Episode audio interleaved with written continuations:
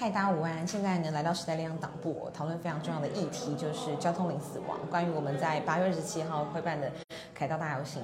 那既然都来到时代力量党部呢，我就是当然要抓一个嘉宾来采访。啊，这个人呢是 Peter，就是一直跟我推荐，就是哇塞，他讲课真的是太棒了。然后我刚才知道，原来他也是五年前的这个落选人，跟我有一样的身份。那我们就到了，欢迎嗨，平汉，大家好，我是林汉。介绍自己，为什么叫西瓜？哦，就是这是我从呃国中开始就有的绰号，就是国中大家就喜欢取绰号嘛，那个时候，然后我也喜欢穿条纹装，就叫西瓜。以前啊，我想不到的观点，穿条纹装就叫西瓜。对对对你说了算。那你很喜欢这个外号，并且就对沿用到现在，就是很好记啊，因为我的名字很难念，就我名字是念天赋异禀的禀，对，但是我的念是念破音，是念领。不太一样，所以叫郭领汉。对对对对，所以我我在我的那个以前的名片上都要加注音，然后是参选的时候会加个注音这样。现在呢就放弃了是吗？现在就是因为想说就是没有特别在选举，所以我就没有特别加这样。OK，那你是五年前的参选人，落选人，说说那时候的感觉吧。那时候吗？选哪里以及证件？哦，那时候我在宜兰市的第一选区的市民代表。对，然后那里是呃是外移人口最多，宜兰是外移人口最多的地方啊。然后就是，所以算是蛮有希望的，对以外移人口来那时候差了一百三十七票就选上了。对对对对，超级少哎。对，就是差一点点的。那你既然差这么少，怎么没有想说就是你知道去年四年后再来一次？哎，主要是我那时候选二十四岁，冲击蛮大的。然后我也觉得说一一场选举其实不是只有候选人，也是需要很多辅助的所谓的幕僚的工作的人。那我就觉得，呃，就是因为这届也不过二十八岁，觉得说好像还还有一点时间可以历练，所以我就花了很多时间做幕僚的工作，来希望可以推候选人先选上这样子。那你当时候怎么会突然去选市民代表呢？是刚好呃太阳花学运之后，然后觉得要做点事吗？这个我过程部分是因为我一直对政治很有兴趣，所以我从呃三一八之后就一直参与社运。就在做社运工作，然后后来回到宜兰，就觉得哎，其实蛮适合的。刚好遇到二零一八这场大选，然后就认识了时代力量，认识了林正邦老师，然后就觉得说，哎，应该来投入选举这样子。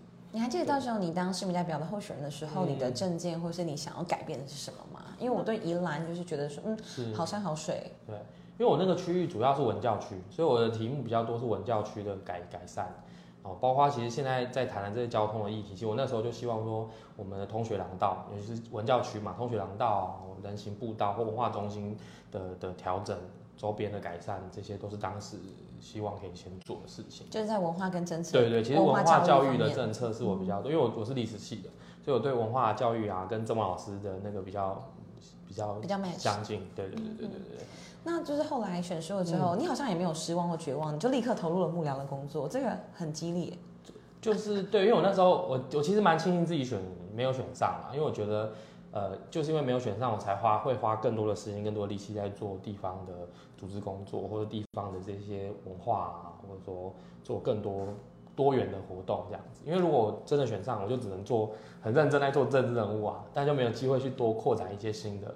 族群或新的兴趣这样。嗯，那是我觉得，因为最近《人选之人蟑螂者》这部剧就很夯很红嘛，所以大家也开始去理解说，到底选举是怎么一回事。嗯，那就你的了解，因为你是组织部的嘛，可不可以大概跟我们讲一下？好比说一个党部它会有哪些的架构，然后你可能做了哪些事，以及现在你在组织部你主要负责的工作内容。好，我只是觉得比较大，我对不会让我看完之后一直觉得天哪，会不会越来越像那个那个简先生？就是说哇，他把它完全定型了我们组织部的样子，哎，他会不会看了觉得组织部就长这样？好了，就是可能组织部人，我我觉得组织部人的确那个比较比较他偷型，你知道吗？就是接地气，对了，比较接地气的感觉啊，哎，就是哎，其实基本上整整个选举，你看不论任何政党，其实基本上就是三个大主轴，一个组织，一个政策，大概就文宣，啊，基本上大概可能大家叫的。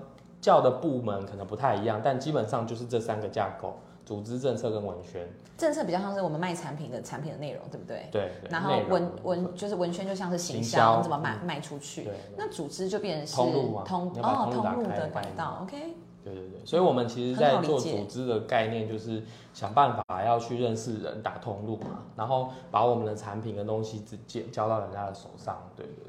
那你觉得为什么时代力量？因为像我自己在左南区啊，嗯我我我必须很遗憾的说，大家还是分不清楚我们跟激进党或是我们跟民众党。是是，这就是因为考我们组织不够强大嗯吗？可以可以这么简化的说，还是其实你觉得背后的问题是？呃，应该说从一开始，二零一八年或二零一六年那时候时代力量刚成立的出发，就是一个比较多在空战或者是在网络媒体上比较被关注的政党。那其实，在地方上，就是我们自己在地方上久了，就会知道说，其实地方还是需要很多是人跟人之间的接触。对，所以就我个人啊，我个人其实在网络或媒体营销上并不是那么强的，就是不不不是我的强项，我反而比较喜欢跟人跟人相处。所以我会花比较多时间在地方上走动，或是跟地方大家建立关系，这就是组织大家比较做要做的事情。那这也其实是各个政党在，尤其是新的政党在面对地方的时候比较嗯难去跨出第一步的地方，哦因为你要让大家认识你这个政党，要认识新的概念、新的知识，其实都需要时间。对，所以我后来有点会比喻啊，我觉得组织这件概念比较像传教士，就是说，你看所有的传教士来到台湾做的第一件事情不是传教，是先建立关系先建立关系，比如说帮他们看病，好，或者看到这个地方的问题要怎么适应要先改善。那其实同样的，我们做政治工作也一样，我们其实最主要的核心也是为了要处理人的事情，要解决地方的事情。那其实你背后想要传达的那个理念或价值，那个都是当你他跟你建立关系，他信任你，你跟他谈这些事情的时候，比较容易比较好沟通啦。不然如果你去你就跟他说，我希望你信我的教，那当然会有先入为主的观念，他会觉得我为什么要信你的教？或者是有时候那时候我们在落选一群人很悲悲痛欲绝的时候，会觉得说，哎、我产品那么好，你干嘛不买单？嗯对可是事实上，对。你根本没有让他跟就是他你是站在同一阵对啊，就是在行销也是一样，他为什么要相信你的你的产品？那理由是什么？那你你一定要先解决他的什么问题嘛？就是呃，相信很多在做行销的人可能都会理解说，哎、我要找到我的 TA，对。但是我觉得在政治这件事情上，找到 TA 是一回事以外，你还要花很多时间去理解你的你你可能的 TA 他可能会需要的是什么，或是他希望改变的是什么，而不是先先马上的告诉他说我是什么。嗯，公司，因为我们又不是像民进党、国民党出去说，哎、我是什么党，大家就会马上知道的。对，至今为止，大家在地方上，这讲很坦白，地方上大家还是会用叫做新时代力量来称呼我们，这样子，很特别嘛，就是为什么？真的假的？对啊，地方上大家就是会会讲不出，因为我们不是像传统的政党是用个什么什么党，有激进党、民众党，然后民进党、国民党，可是我们叫时代力量，但我们没有叫时代力量党这样子，就大家会觉得，哎、时代力量到底是个政党还是一个什么呢？那个就是需要一点时间，不过就是嗯，透过每一次的选举，当然就慢慢让大家更加理解。哎、这件事情是故意的嘛？我们没有一个党的这件事情、嗯，这个我就不知道，因为我没有参与过创创党的的的过程。对对对。到现在我才想到这件事，嗯就很有对趣。对对，那你觉得在你在组织部的有没有什么嗯突破，或者是你打开了什么？你刚刚讲的他们可能会需要我们服务的这些人，你有没有这样的一个实力时机可以跟我们分享？诶、因为我今年四月才来组织部，但我过去在宜兰党部也是主要负责组织的工作。那其实我现在在宜兰的比较多的有有用不同的身份或不同的呃角色参与不同的事情，包括说我自己在庙宇这部分是很着力的，就我个人对庙跟对信仰是很有兴趣，所以我二零一八年就有加入呃宜兰的一个神将会。那因为神将是宜兰的一个很重要的文化资产。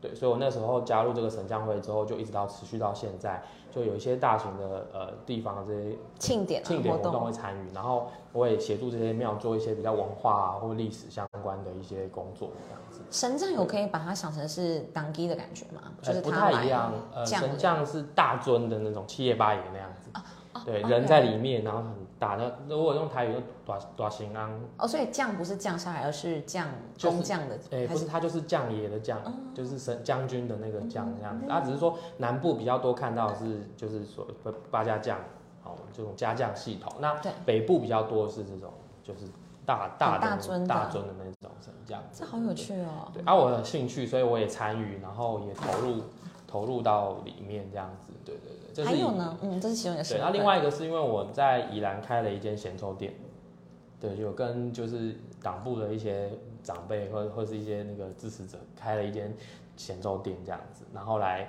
协助党部的，因因为它不是属于党营事业嘛，党我们不能有事业，但是就是我们自己支持的一这件事情，开了这家店，然后来拓展人脉跟党，就是成立一个协会，因为